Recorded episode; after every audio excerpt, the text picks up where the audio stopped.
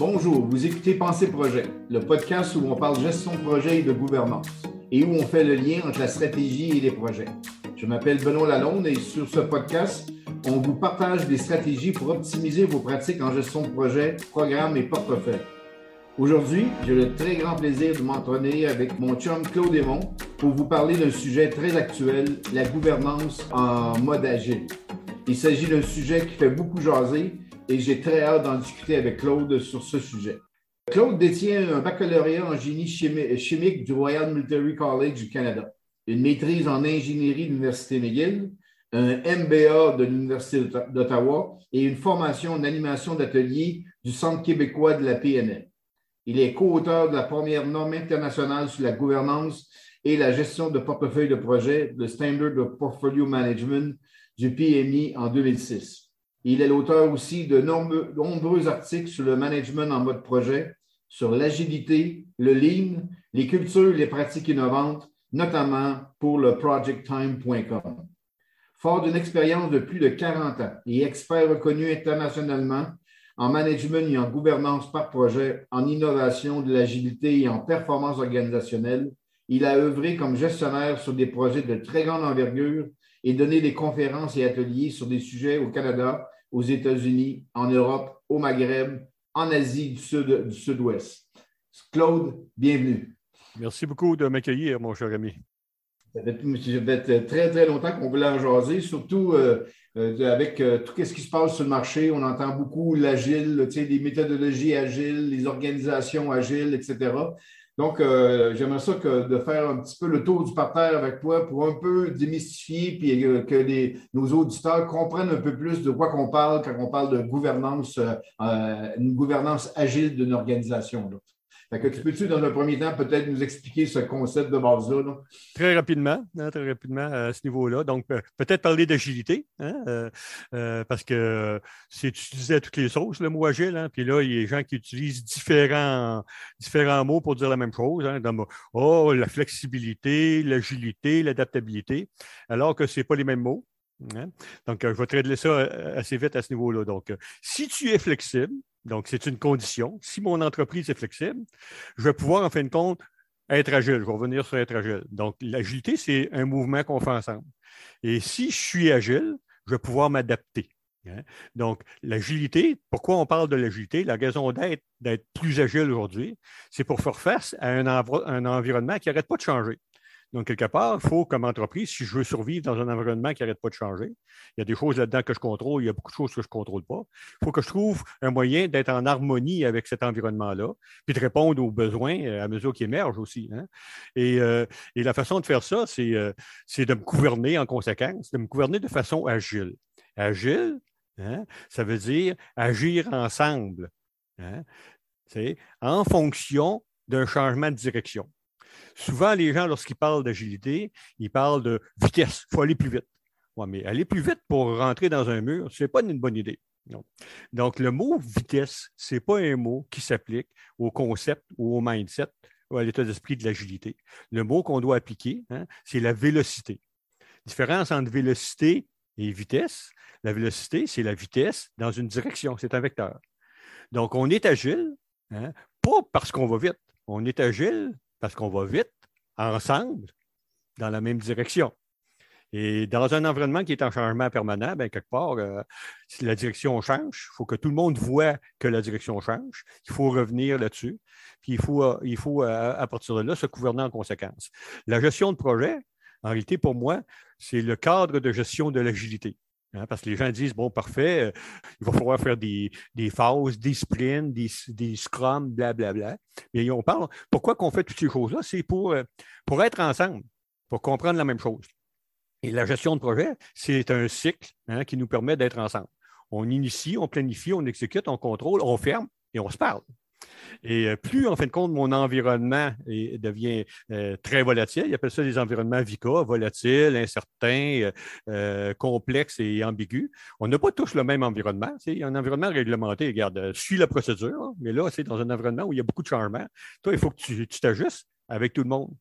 Et, euh, tout simplement, plus, plus tu es là, puis plus, plus il faut que tu t'ajustes, plus il faut que tu te parles. Puis plus il faut que tu te parles, donc tu as besoin de. Donc, tu as besoin d'initier, planifier, exécuter, contrôler et fermer plus souvent.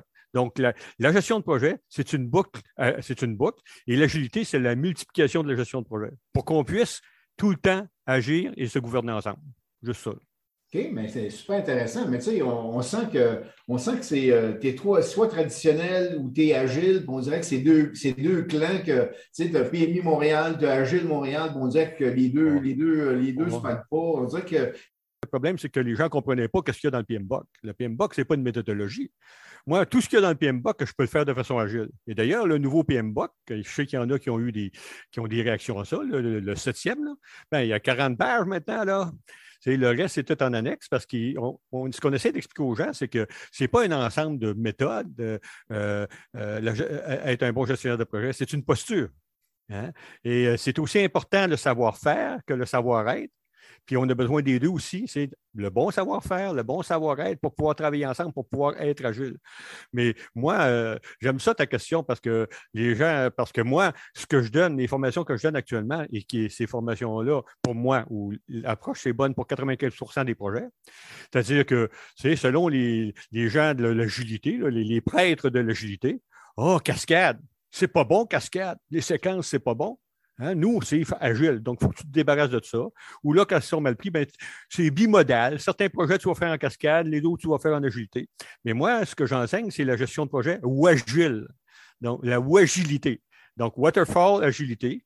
95% des projets, c'est bien de valeur, tu as besoin des séquences. Moi, je donne des formations avec l'Institut de développement de produits. Ils ont des séquences. Ça fait longtemps qu'ils utilisent ça. C'est le modèle de Cooper. C'est les stage gate, stage gate, stage gate. Mais quelque part, le problème, c'est comme je fais mon voyage en, mon voyage en, voilier, euh, et, là, c'est, euh, j'ai des escales quand même. Mais par contre, entre les escales, il faut que je sois agile parce que je ne contrôle pas ni le vent, ni, le, ni la température. Donc, quelque part, c'est euh, moi ce que j'ai fait, je dis bon, parfait, je suis comme en voilier. Pour 95% des projets, il y a une séquence, on a des étapes, on veut les rencontrer. Par contre, il y a des choses qui se passent entre-temps, je ne contrôle pas tout.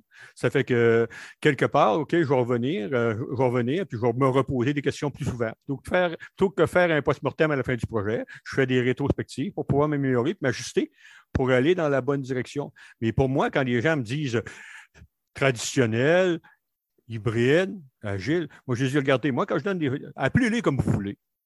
Appelez-les comme vous voulez. Il y en a juste une gestion de projet qui marche, celle qui s'assure qu'en tout temps, les gens voient la même chose, comprennent la même chose, puis vont au même endroit, ensemble, pour toutes mm. sortes de raisons. Euh, et, donc, et ce qu'on retrouve dans le PMI, c'est que les gens disent que c'est des has mais moi, le cycle, là, initier, planifier, exécuter, contrôler, contrôler, là, euh, contrôler puis former, je n'ai jamais vu ça nulle part avant, de, avant que ça soit dans le PMI, dans l'édition 4, là, en, 2004, quelque chose comme ça. Là. Et l'agilité, à toute fin pratique, là, ou la, boucle agile, tout ce qu'ils ont fait, c'est répéter en fin de compte ce qui est écrit dans le PMBOK. traditionnel, agile, appelle-le comme tu veux. Celle qui marche, c'est quand tout le monde est ensemble. Il va falloir que ça soit euh, mieux expliqué. le monde, il n'y a pas cette compréhension-là que tu viens de nommer. C'est encore, euh, on dirait que c'est un autre monde, l'agilité. Finalement, c'est pas si. Mais il n'est pas si différent que ça. Euh, j'ai publié c'est un article que j'ai vu qui était très intéressant, qui disait que les entreprises, des grosses entreprises qui avaient des grands, grands succès, qui avaient fait ce qu'on appelle l'agilité at scale, donc, donc toute l'entreprise est agile, il n'y en a pas une, pas une dans, les gens qui ont, qui ont, testé, pas une qui utilisait quelque chose qui avait été écrit dans un livre. Safe là, ou d'autres patentes là, qui ont été écrites, parce que les gens nous parlent d'être agile, mais il y avait, moi j'ai vu des implantations de méthodologie agile, puis c'est un échec total. Parce que l'agilité, ce n'est pas quelque chose qu'on fait, c'est quelque chose qu'on est. Les gens ont de la misère à comprendre ça. Et c'est pour ça que moi, je peux vous dire, personnellement, je ne suis pas là pour faire euh, euh, pour, euh, pour, bénir le, le, ou le PMI, là, mais je peux vous dire qu'ils sont plus agiles que les gens d'Agile Alliance parce qu'ils ont, ils ont changé de paradigme. Hein, ils ont dit, bon, parfait, on va prendre une posture. Alors que beaucoup de personnes qui vont dans les organisations, qu'ils soient coach agile ou Scrum Master, après deux jours, tu es un maître, extraordinaire, félicitations, hein, euh, arrivent dans les entreprises et ils appliquent aveuglément une méthodologie. Ils forcent à changer les rôles. Euh, les gens ne comprennent pas ce qui se passe dans cette patente-là. Mais regarde, euh, c'est le manifeste agile en 2001. Là, ils n'ont rien inventé. L'agilité, c'est un mot latin. Ça fait longtemps que ça existe. Et la gestion de projet, euh, les bons gestionnaires de projet ont toujours été agiles. Les bonnes entreprises qui réussissent, c'est des entreprises qui sont agiles, de, tout temps. Puis, tu sais, on, a fait à peu près une centaine de diagnostics à date, puis euh, on, réalise avec euh, les diagnostics l'impact des structures organisationnelles sur la gestion de projet sais, le fait d'être en fonctionnel, tu es, en temps partiel, les ressources ne sont pas dédiées, etc. Puis par projet, c'est l'autre extrême de la ferrerie, ce côté-là. Mais est-ce que, tu sais, comment tu fais, comment tu fais pour être agile dans un monde fonctionnel? Ben, c'est ça, ben, c'est intéressant parce que je ne sais pas, tu as probablement fait la même chose que moi. Tu as dit un jour, c'est pendant une conférence quelque part, les silos, il faut casser les silos. Mm. Les silos, c'est très bon. Les silos, c'est très efficient. Puis c'est nécessaire. C'est pour te spécialiser, pour stabiliser ton entreprise. Et dans le fond, ce que les gens ne comprennent pas, c'est que dans l'entreprise, il y a deux mondes qui doivent coexister, comme dans le monde extérieur. Il y a la stabilité et il y a l'agilité. Hein? Donc, la stabilité, parce qu'il faut que je produise quelque chose, puis il faut que ça, se tienne. J'essaie de maintenir un lac tranquille. Hein. Puis en même temps, ben, je dois être agile parce que si ça brasse autour de moi, je suis dans une rivière qui bouillonne. Hein, avec, euh, donc, l'organisation, elle, il faut qu'elle vive dans les deux mondes. Donc, il faut qu'elle opérationnalise, qu'elle stabilise ses opérations. Mais les silos vont rester très efficients et efficaces s'ils font la bonne chose. Mais tu peux être très efficient à ne pas être efficace, Fait que l'agilité, qu'est-ce qu'elle fait? Elle, elle, se promène. Et la gestion de projet, qu'est-ce qu'elle fait? La majorité des projets, c'est multi-silos. Elle rentre dans l'organisation et dit Oups, on est en train de vivre un changement, puis il va falloir que tu changes ta structure. Hein. Et aussi les structures en projet, dépendamment des projets, très, très critiques des personnes dédiées, euh, moins critiques, un coordonnateur, tout ça. Donc, il faut que tu adaptes, il faut que tu adaptes ta structure, tes structures de projet euh, à, ton contexte. Euh, mais ça, c'est des structures temporaires. Mais quelque mm-hmm. part, tu as besoin de tes structures permanentes parce que celles qui produisent dans les organisations, à, part d'une organisation qui fait les projets des autres, celles qui produisent euh, dans l'organisation, c'est les opérations courantes. Tu as besoin de cette structure-là. Et il n'y a pas, pas d'incohérence dans tout ça. J'ai besoin de faire coexister les deux, les, deux, les deux mondes. Tu ne peux pas être agile si tu es dans le chaos. Pour être agile, il faut que tu aies une certaine stabilité. En passant, si tu veux investir dans les projets, il faut que tu en fasses. De l'argent. OK. Donc, euh, là, on a commencé, on a parlé un petit peu de la gouvernance euh, en agilité, là, mais euh, il y a un terme qui fait, de, fait surface. il y a ça la gouvernance en, en panarchie. Là. Fait que tu peux-tu un peu nous expliquer ce, nouveau, ce, nouveau, ce nouveau concept-là? Là? Ben là, on s'en va dans du mou, là, mais pas nécessairement. Mais, parce que la panarchie, ben, ça vient de popper chez nous, ça. Donc, ça fait longtemps, moi, que je lis des choses sur la panarchie. La panarchie, en fin de compte, c'est une sorte de modèle qui a été développé au début des années 2000 pour expliquer la complexité des systèmes. Et euh, il s'est rattaché à quelque chose qui s'appelle euh, le cycle adaptatif, euh, ou en fin de compte, l'écocycle. Donc, qu'est-ce qui se passe dans un écosystème? ça, ça a été développé par des, écologistes des gens dans ce style-là au début des années 2000. Hein, M. Oling, M. Gunderson, M. Allen. Et il disait, bon, parfait, il y a plusieurs, il y a, on est dans un monde en changement permanent, puis ça n'existe pas depuis euh, la clé du pétrole, ça existe depuis toujours.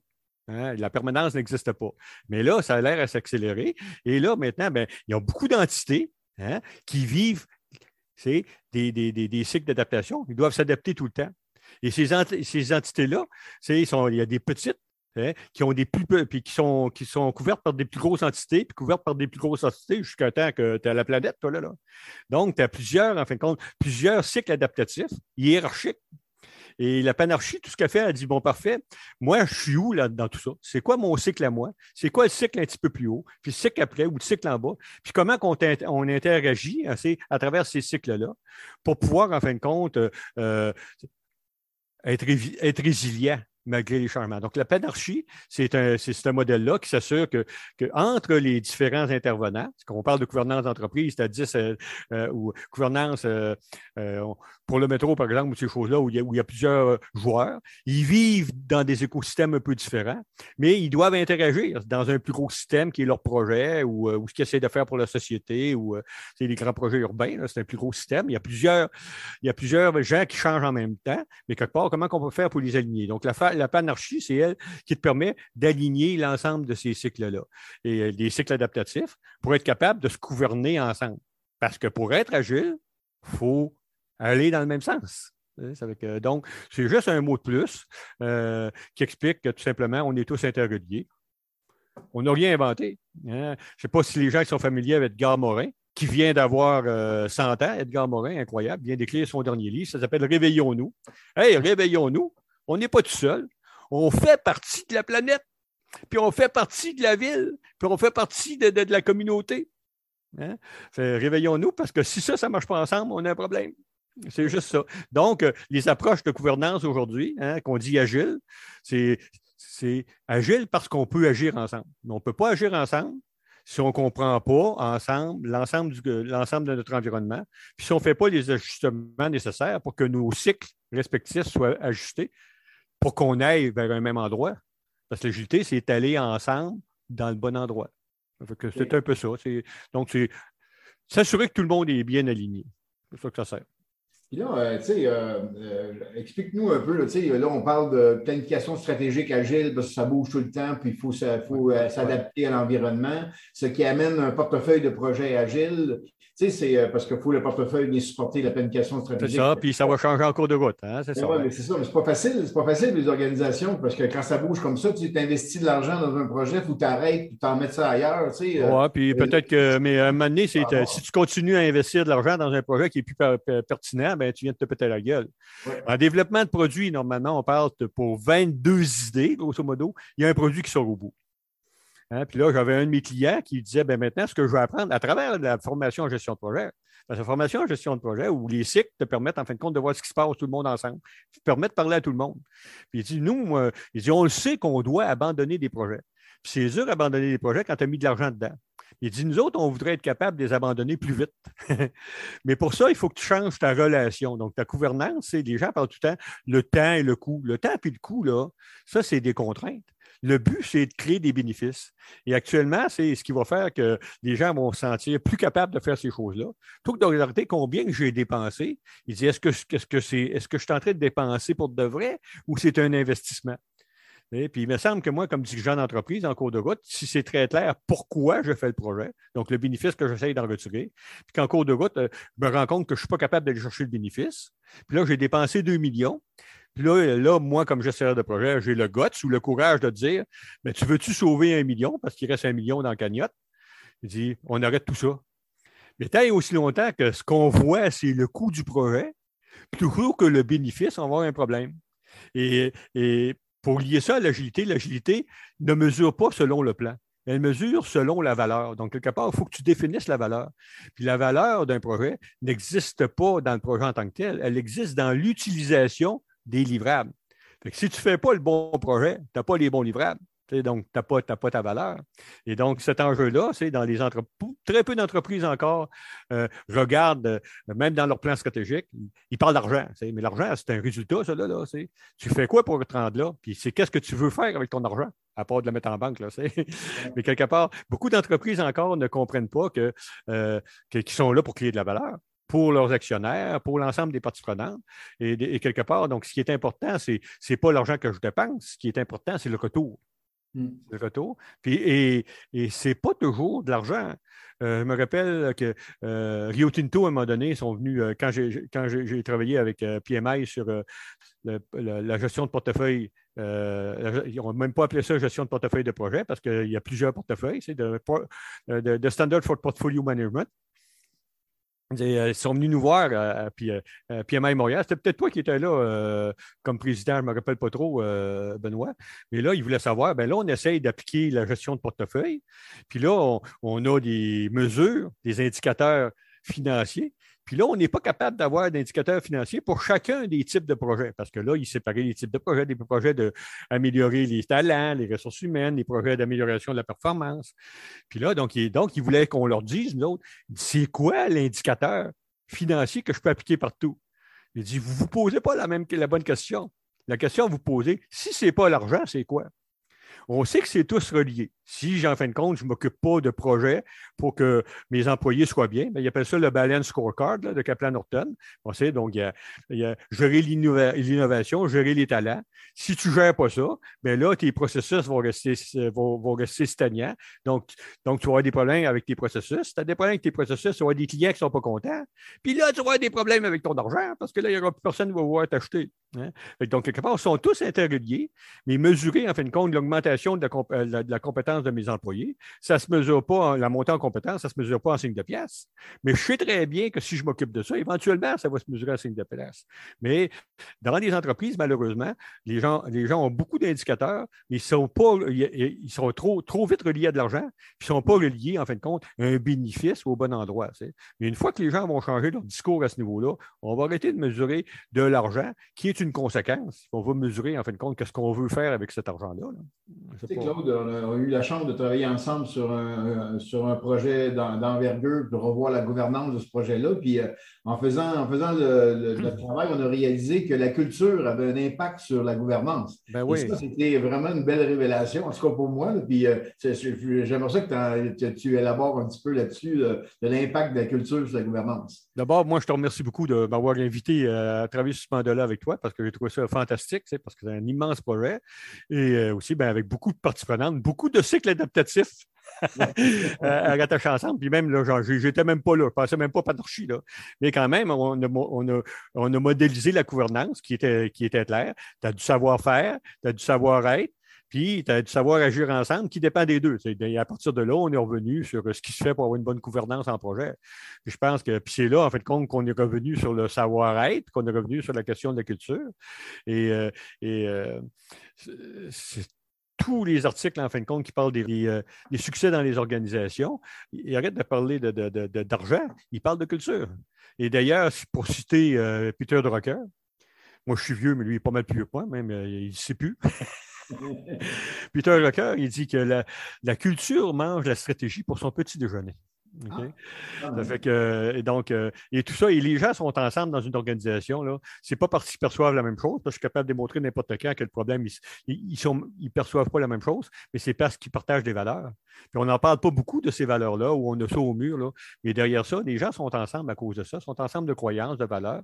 Puis derrière tout ça, il faut comprendre que oui, ils travaillent dans une organisation, mais il n'y a personne qui travaille contre lui-même. Donc, quelque part, c'est la culture est là pareil, que tu en parles ou que tu n'en parles pas. Euh, c'est important. Puis dans l'exercice qu'on a fait, j'ai trouvé ça extraordinaire parce qu'on a comparé des structures de, pays grâce à un de nos partenaires qui était là puis qui, qui avait travaillé partout dans le monde. C'est extraordinaire. Puis là, quelque part, on se rend compte que nos problèmes de gouvernance qu'on a ici, c'est lié en partie à notre culture, à nous. Ça ne veut pas dire qu'il faut que tu changes la culture de ton pays, mais les organisations ont le droit d'avoir les cultures qu'ils veulent. Moi, lorsque j'étais en France, les gens me disaient Ouais, la culture française. Je dis Arrête de me taper le, coco avec ta culture française. Les cultures, ici en France, il y a des, entreprises qui ont leur propre culture, comme n'importe où dans le monde. Puis il y a des entreprises très performantes en, France, puis il y en a qui font dur ailleurs. OK. c'est pas. Donc, la culture d'entreprise, c'est quelque chose que tu dois développer parce que tu partages les mêmes, les, mêmes valeurs. Donc, quand même que tu sois en France ou ailleurs, si tu travailles avec la mafia, on s'entend-tu que tu n'as pas la même culture que quelqu'un qui, euh, euh, qui, qui, essaye, en fin de compte, de faire, de faire le bien à l'entour de lui? Bon, qui ne fait pas juste à jouer Robin des Bois, il essaie de redistribuer. on se comprend, c'est important parce que c'est ça qui nous drive la culture et c'est le pourquoi on est là qui nous drive. Euh, tu sais, euh, euh, il y a un enjeu avec l'agilité. tu sais, il me semble, ça fait, il y a des écoles de pensée, ça fait une cinquantaine d'années qu'on essaie de monter l'hélicoptère pour dire, ça prend un spécialiste, un généraliste, le fait de prendre un ingénieur puis le mettre gestionnaire de projet, il rentre dans le projet. Donc, on, ah oui, c'est ça, tu as raison. Les gens pensaient produit au lieu de penser projet de la métaux. Puis là, aujourd'hui, avec l'agile, c'est tout le contraire. Il faut, gérer par le produit. c'est ça, mais c'est une erreur totale. il y a une euh, dans les boîtes. Il y a des boîtes qui ont de l'ingénierie parce qu'il y a de l'infrastructure, puis etc. Puis il y a le département TI. Un travail traditionnel, l'autre agile, l'autre travaille par euh, les métaux, l'autre travaille par produit. On dirait qu'il y a une dichotomie. Puis, euh, c'est parce qu'on ne comprend pas le rôle du gestionnaire. Et le rôle gestionnaire, dans d'abord, le gestionnaire dans la complexité. On sait, toi et moi, là, que les projets sont archi complexes. Puis euh, quand même que j'aurais eu deux, c'est une maîtrise en génie, puis un MBA, on s'entend-tu que je ne sais pas tout, là? On s'entend-tu que je ne sais pas ce qui se passe autour de moi? Euh, si, tu prends, si je prends comme exemple rapide le euh, Airbus 350 à l'époque, j'ai des données là-dessus. Tu sais, avais le responsable du programme pour le nouveau Airbus 350. Mais lui, là, il opérait là, sur un programme où il était dans 12 pays, puis il y avait 37 Hein? Fait qu'on on s'entend qu'il ne sait pas ce qui se passe, Christophe, dans tel pays, dans tel site. Fait que quelque part, s'il n'est pas capable de faire remonter ça, hein? puis ce n'est pas lui qui va décider à la place des autres. Là, actuellement, c'est euh, l'enjeu, que ce soit Agile ou d'autres, ils ne sont pas mieux, les gens d'Agile, parce qu'ils vont avec une méthodologie, puis là, puis dans le fond, ils contrôlent au niveau très, très, très bas. Parce que moi, j'étais chez un client, puis il avait son storyboard. Il dit Qu'est-ce que tu attends en fin de compte pour monter ton storyboard? Bien, j'attends le coach Agile, l'externe. Il dit Pourquoi tu tu penses-tu qu'il sait plus que toi, c'est quoi les morceaux de ton travail? Il n'a jamais mis les pieds ici. donc, quelque part, c'est, on, a rajouté une autre couche en supposant que ce n'était pas des gestionnaires. Ce sont des gestionnaires. Mais en plus, ils viennent te dire quoi faire quand ils ne savent même pas ce que tu fais. Hein. Là, je ne suis pas tellement gentil, mais c'est ça le résultat. Le résultat, c'est, une faillite. Parce que tu ne peux pas. Puis quand on parle d'agilité, ce n'est pas une méthode. Moi, j'ai travaillé, euh, ou j'ai parlé à, les gens qui s'occupent de nos impôts, là, hein, puis le directeur du TI, qui ça fait des années, il ne peut en parler maintenant, il est parti là. Ça faisait des années qu'il disait qu'il était agile. J'ai fait mesurer l'agilité de son organisation, parce que ça se mesure, ça. Puis euh, six ans plus tard, alors qu'il se promenait partout, qu'il disait qu'il était agile, six ans plus tard, même lui, il reconnaissait qu'il était à peu près à 30% de l'agilité globale qui il devrait être. Puis pourquoi? Parce qu'il est là, il a implanté des, il a implanté une méthodologie, il a essayé alors qu'il ne s'est pas occupé du changement culturel de l'organisation. Parce que pour être agile dans une organisation, la, gestion de projet, c'est un processus collaboratif. Je ne peux pas juste collaborer dans mes équipes de projet quand le reste de l'organisation ne collabore pas avec moi. Et donc, quelque part, c'est le processus de gestion de projet qui est le processus de gestion du changement. C'est ça que c'est. Peu importe la grosseur du changement, mais quelque part, euh, ce processus-là demande de travailler ensemble, des processus collaboratifs. Puis, on ne peut pas mettre ça en place juste en mettant des méthodologies en place. Il faut qu'on mette en place des nouveaux comportements. Euh, et, pourquoi que la foire est pognée? C'est parce que les gens n'ont pas compris ça. Puis malheureusement, dans beaucoup d'entreprises, comme moi, gestionnaire de projet, je le sais que je ne suis plus un ingénieur. Puis je ne veux plus l'être. Et c'est sûr qu'il y a des endroits, comme tu dis, en France encore, tu lis dans les livres, la première chose qu'un bon gestionnaire connaît, c'est le contenu. Regarde, tu peux, ça, il faut arrêter de penser ça. C'est rendu trop complexe, puis le contenu, oublie ça. Puis arrête de faire du micromanagement, tu ne sais pas de quoi tu parles. Hein. Quelque part, ben, ton rôle de gestionnaire de projet, comme ton rôle de, ton rôle de gestionnaire d'entreprise, c'est de créer un environnement sociologique où les gens ont les ressources et le désir, parce que ça se peut qu'ils ne désirent pas faire ton projet entre, toi et moi, ont les ressources et le désir de travailler ensemble. Parce que les gens qui vont gérer les projets, les gens qui vont réaliser le produit, ce n'est pas toi. Ça fait que, donc, tu n'es pas là, en fin de compte, pour t'assurer qu'ils réalisent le bon produit. Tu n'as aucune idée. C'est ça la réalité. Tu es là si tu es un bon, si tu es un, bon jardinier. La, rose, la rose pousse, elle n'a pas besoin de toi pour pousser. Par contre, es-tu capable de donner un terreau qui a de l'allure? Euh, donc, le rôle de gestionnaire de projet, les gens doivent comprendre, ce n'est pas un rôle technique. Je n'ai pas, besoin, pas besoin d'être un expert technique, mais j'ai besoin d'aimer le monde, par exemple. Oui, mais il y a quand même euh, une culture à changer parce qu'encore aujourd'hui, ils cherchent des gestionnaires de projets en construction. Il faut qu'ils soient soit ingénieurs ah. ou, architectes. On a, encore, euh, on a encore ce mindset-là à, revoir un peu. C'est sûr que c'est un peu généraliste ne peut pas être bon dans, dans toutes les industries. Euh, il faut quand même que tu une, une, notion de base de, ce que tu fais un petit peu, au moins comprendre comment on construit une maison. Ça serait déjà puis, ça, puis ça fait longtemps que tu parles de ça, toi aussi, parce que c'est pas encore dans le livre, mais ça s'en vient. Moi, je pense que ça s'en vient. Puis là, je me fais taper sa gueule parce que je dis que c'est générationnel. Les nouveaux comprennent plus ça que nous autres dans notre génération. je me rappelle que tu avais parlé de ça. Tu avais même fait voter à l'époque. Si tu avais fait une conférence, tu n'étais pas encore président de PMM Montréal à l'époque. Tu avais fait une conférence sur les, les sept péchés capitaux. À un moment donné, tu avais demandé dans la salle qui, qui croyait en fin de compte qu'il fallait absolument être un ingénieur pour gérer un projet d'ingénierie. Mm. Puis, il y a les gens qui avaient levé la main. Une des personnes qui avait levé la main, c'était le président du PMI de l'époque. Puis, moi, je t'ai rendu au même endroit que toi dans tout ça. Là. Ouais. Il dit ouais, encore du chemin à faire, mais encore du chemin à faire à ce niveau-là. Moi, je pense que, que c'est mieux compris tu donnes des formations toi aussi, moi j'en donne, puis euh, euh, c'est beaucoup plus ouvert à ce niveau-là. Les entreprises, moi, c'est des, étudiants que j'ai en, qui sont en alternance en France. Donc, euh, ils travaillent en même temps. Puis, moi, j'étais en 2006, quand j'ai commencé à travailler avec eux, mes folies de, faire des books, puis de venir faire du change boxing, partir avec eux autres, puis rien, faire de la vraie gestion de projet, puis partir avec les parties prenantes, l'ensemble des parties prenantes, ça ne collait pas. Mais là, je peux dire, de plus en plus en France, dans leur, dans leur thèse, dans leur, dans les entreprises les laissent faire. Parce qu'ils ont bien beau avoir les paradigmes qu'ils voudront. Là, on est tous pris par la gorge parce que ça n'arrête pas de changer autour de nous autres. Puis franchement, il y a une, une certaine partie de la population qui s'appelle des hauts dirigeants qui ne savent plus quoi faire. Mm. fait que de moi, personnellement, je, vois qu'il y a un shift. Puis il y a un shift aussi vers plus de collaboration entre les gens. Même l'information que je donne, j'ai un mix de générations. Puis depuis, euh, c'est comme moi, depuis 2006, ça fait plus que 15 ans que je donne des formations là, en France. Et je sens qu'au niveau social, ça vient, ça change. Les gens, en fin de compte, comprennent plus qu'ils ont besoin des uns des autres. Puis euh, on, on, va plus vers le collaboratif. Parce que quand même qu'on ne voudrait pas le faire, il y a un mouvement de base. C'est clair, c'est clair que c'est nécessaire qu'on travaille ensemble. Et il y a 9% des entreprises actuellement qui le font puis, qui réussissent. L'autre 91% s'ils ne changent pas, ils vont crever. Mm. Donc, ils appellent ça des entreprises, pas des entreprises agiles, ils appellent ça des entreprises fragiles. 90% des entreprises sont fragiles. Et c'est peut-être à cause justement des dirigeants, parce que c'est encore ma génération qui est là. Et selon les études, de 5 à 10% de ma génération, je ne veux pas être méchant, ce n'est pas moi qui le dis. Là. Puis de toute façon, c'est bien normal à un moment donné que tu vas prendre ta retraite, puis ça ne t'intéresse plus de changer. Mais de 5 à 10% des baby boomers ont la capacité et le désir de changer quelque chose aujourd'hui. Ce n'est pas des gens transformationnels. que tu appelles ça transformation euh, digitale ou d'autres choses, on a un problème parce que, regarde, ça ne marche pas. Là. Mm. c'est pas parce qu'on est. Mais il y en a il y en a des gens comme toi et moi. Euh, on est un peu différents. On aime ça changer. Puis pour notre génération, on est des maudits emmerdeurs. Mais moi, j'ai notre futur est grand. J'espère qu'on va vivre jusqu'à 150 ans parce que là, on a assez semé. Hein? parce que là, on va. C'est parce que les nouvelles générations, pour la plupart, nous considèrent euh, très, très bien. On a changé d'emmerdeur. Euh, il y a peut-être ça un déviant positif. Hein? Donc, la norme, on sait que la norme, l'ancienne norme ne marche plus. Donc, quelque part, il faut travailler. Mais la nouvelle norme, pour moi, je suis convaincu que ça passe par le respect des autres, par l'empathie et par la collaboration dans les organisations.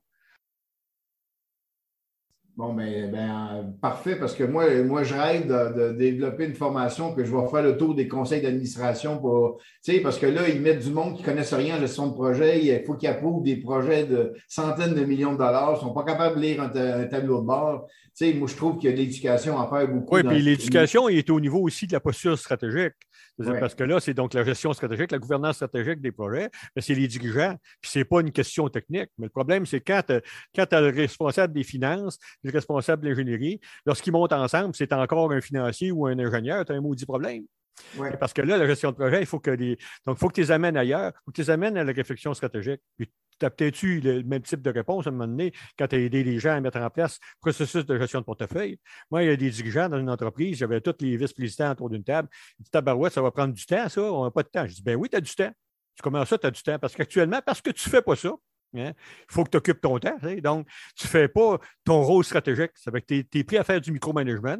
Puis en plus, des affaires que tu ne comprends plus. Euh, disons que je ne suis pas tellement populaire mais, à ce niveau-là, mais il y a des gens qui comprennent. Mais moi, je vais travailler avec les gens qui comprennent. Euh, puis il y en a de plus en plus. Puis, euh, puis les gens ne font pas exprès, là. mais je pense qu'on commence, à, on commence à avoir une idée de tout ça. Puis moi, c'est en fin de compte, on pourrait se partir une business ensemble. Moi, je te dis, on va vendre des TV? Eh, écoute, Claude, euh, mon Dieu, je passais l'après-midi aujourd'hui avec toi. malheureusement, le temps file. Ah, ah, euh, il reste cinq minutes. Là. Ça serait quoi, toi, les, messages que tu voudrais laisser aux jeunes qui nous écoutent, là, puis qui, euh, qui, soient en train de faire leur maîtrise ou qui sont vraiment, qui rentrent dans le marché de la gestion de projet, là, avec tes 40 ans d'expérience, qu'est-ce que tu as envie de leur dire? Ah, je vais te vous dire que arrêtez de vous taire. Et euh, comme moi, quand j'ai donné, j'ai formé 1200 personnes chez Bombardier Aéronautique, les gens disaient T'es un maudit baveux, toi, comment tu as fait de garder ta job C'est parce que j'ai travaillé sur les projets que j'étais sûr de réussir. Pourquoi j'étais sûr de réussir les projets? Parce que, pas parce que je disais oui, pas parce que je disais non. c'est parce que je, m'assurais que je comprenais exactement ce que, ce que mon patron euh, euh, voulait. Hein? Je ne parlais jamais de moi, je parlais du patron. Donc, arrêtez de parler de vous, arrêtez de penser en vous. Pensez à qui vous devez servir. Puis si vous voulez avoir des gens sur votre équipe de projet, pensez à qui vous devez servir parce que vous devez servir votre équipe de projet. à partir de là, vous, allez être en business. Mais, euh, mais, quelque part, moi, j'ai réussi mes projets. Pourquoi? Parce que je travaillais pour quelqu'un que j'appelle l'antéchrist. Hein? Il n'était pas facile. Rien n'était impossible. tu ne dis pas non à cette personne-là. Tu ne dis pas oui non plus. Par contre, moi, je disais, voici les conditions du possible. Je ne pouvais pas les savoir tout seul. J'avais besoin de mon équipe de projet, j'avais besoin des gens qui me disent que ça va ou ça ne va pas. Et, et, moi, je n'ai jamais eu un refus de mon patron. Lorsque j'ai demandé des ressources en lui parlant de ses besoins à lui. Encore cette semaine, dans une formation, j'ai dit là, vous allez demander au patron pourquoi vous faites le projet. Puis s'il vous demande pourquoi tu veux savoir ça, hein, tu réponds, puis là, tu vas te faire pleurer certains, tu réponds pour mieux te servir. Pour mieux te servir. Et je peux vous dire, ça marche tout. Puis moi, là, quand j'ai compris comment ça marchait, je n'ai jamais, jamais manqué de ressources, mais quelque part, il faut que tu parles. Puis c'est important parce que je dis dans une entreprise où les gens étaient ni dans les temps, ni dans les coûts, dans tous les projets. J'ai demandé, euh, j'ai demandé qu'est-ce qui se passe. J'avais des dirigeants là, puis euh, à peu près 60 des employés étaient tous là. Qu'est-ce qui se passe? Là, il y a des employés qui, ont, qui ont eu le courage, supposément, de parler. On dit, il se passe, c'est simple, c'est parce que c'est pas nous autres qui décidons du temps et du coup, ça arrive, c'est tout fait, puis il dit, organise-toi avec ça. Mm. Puis c'est quoi le problème? Il dit, parce que c'est pas bon. Pourquoi tu le dis pas? Oh, c'est parce qu'on on, l'a assez dit. Ben là, si tu penses que tu l'as assez dit, ben va travailler ailleurs, parce que je pense que tu n'es pas tellement utile. Donc, moi, le message que j'ai pour les nouvelles générations, vous voulez faire votre place, donnez-leur. Les dirigeants ne peuvent pas gérer. Arrêtez de penser que les dirigeants ne veulent pas vous appuyer. Hein, quand j'étais, moi, chez Bombardier, à un moment donné, 15 personnes autour de la table. Combien d'entre vous travaillent sur des projets réalistes? Les 15 ont levé la main. Ils disent Vous êtes des malades. Parce que si toi, tu penses travailler sur un projet réaliste, qui, veut travailler pour toi? Puis aussi, une des causes principales de, problèmes en projet, apparemment, le manque de support de la direction. Je dis, regarde, toi, es, disons que tu es, t'es mon, es mon, patron. Puis donc, il y avait Roxane qui, qui était avec nous autres. Roxane a travaillé avec toi. Puis là, là elle dit Ah ben là, je manque de support de Benoît. Je dis Moi, pourquoi Benoît? Là? Je ne l'ai jamais vu dans la salle, se promener en deux, en deux salles. Je suis tellement content, je ne supporte pas Roxane. Ça n'a aucun sens. Les dirigeants ce n'est pas des imbéciles. Ils sont là, sont déjà des entrepreneurs. Ce n'est pas facile. Ils ont besoin de savoir ce qui se passe dans un environnement qui est de plus en plus complexe. N'ayez pas peur, en fin de compte, de leur parler. Puis de leur dire arrêtez de euh, euh, arrêtez de, d'y aller de reculons. Là. Dites pourquoi, en fin de compte, ça ne marche pas. Puis ils vont vous écouter. Mais ils vont vous écouter si vous parlez de leurs besoins à eux. Pour ça, il faut les comprendre, les besoins des dirigeants. Puis il n'y a pas un dirigeant qui ne dit pas ce qu'il a besoin parce qu'il veut que ça marche. Fait que moi, le message, là, c'est arrêtez de jouer aux victimes. Ça, je sais qu'il y a beaucoup de personnes de tous les âges qui maillissent à cause de ça. C'est dans une bonne gestion d'entreprise, il n'y a pas de place pour les victimes. Et on se victimise nous-mêmes. On se victimise nous-mêmes. C'est ça mon message aux jeunes. Ouvre-toi la trappe. Regarde, moi, je suis là, je suis en santé encore, pas mort. Hein? Puis, euh, puis euh, j'ai fait des maudits beaux projets.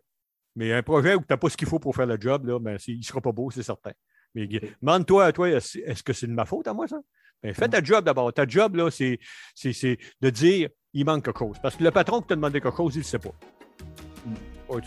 c'est ça que j'ai à dire. Ouvre-toi la gueule. ah ben c'est vraiment sage comme, euh, comme, euh, comme, euh, comme commentaire. sage. Claude, il ne nous reste plus qu'à te remercier. Je pense que la générosité, etc. Donc, on aura pu, comme je dit tantôt, prendre trois heures pour en parler pendant trois heures, tellement qu'on a d'expérience, puis de sujets, puis de, des éléments. C'est parce qu'on y croit, puis on est passionné de ça un petit peu, encore une fois. Puis, écoute, merci énormément. que, donc, puis j'invite nos, nos, auditeurs à, à, nous suivre encore une fois. Puis je pense que c'est des sujets comme ça qu'il faut faire en, sorte pour faire grandir la gestion de projet. Puis euh, un, énorme merci, mon chum, puis à, très bientôt. Ben, moi, je te remercie beaucoup aussi. D'après moi, au moins, tu n'auras pas à couper parce que j'ai sacré. Je pense que je n'ai pas sacré, je ne sais pas. Mais par contre, mais, je peux te dire, parce que ça m'arrive souvent, parce que je dis, je parle, je parle, je parle, mais je peux te dire que j'ai bien hâte d'écouter ton podcast parce que peut-être que je vais apprendre des affaires. OK, puis j'en apprends des podcasts que vous mettez en ligne. C'est extraordinaire, les podcasts que vous faites. je vous ah. remercie beaucoup de l'occasion que j'ai eue, en fin de compte. J'espère que ça sera pas trop que, que c'était pas trop chaotique, là, mais moi, j'ai eu un grand plaisir d'être avec toi, mon, mon, mon,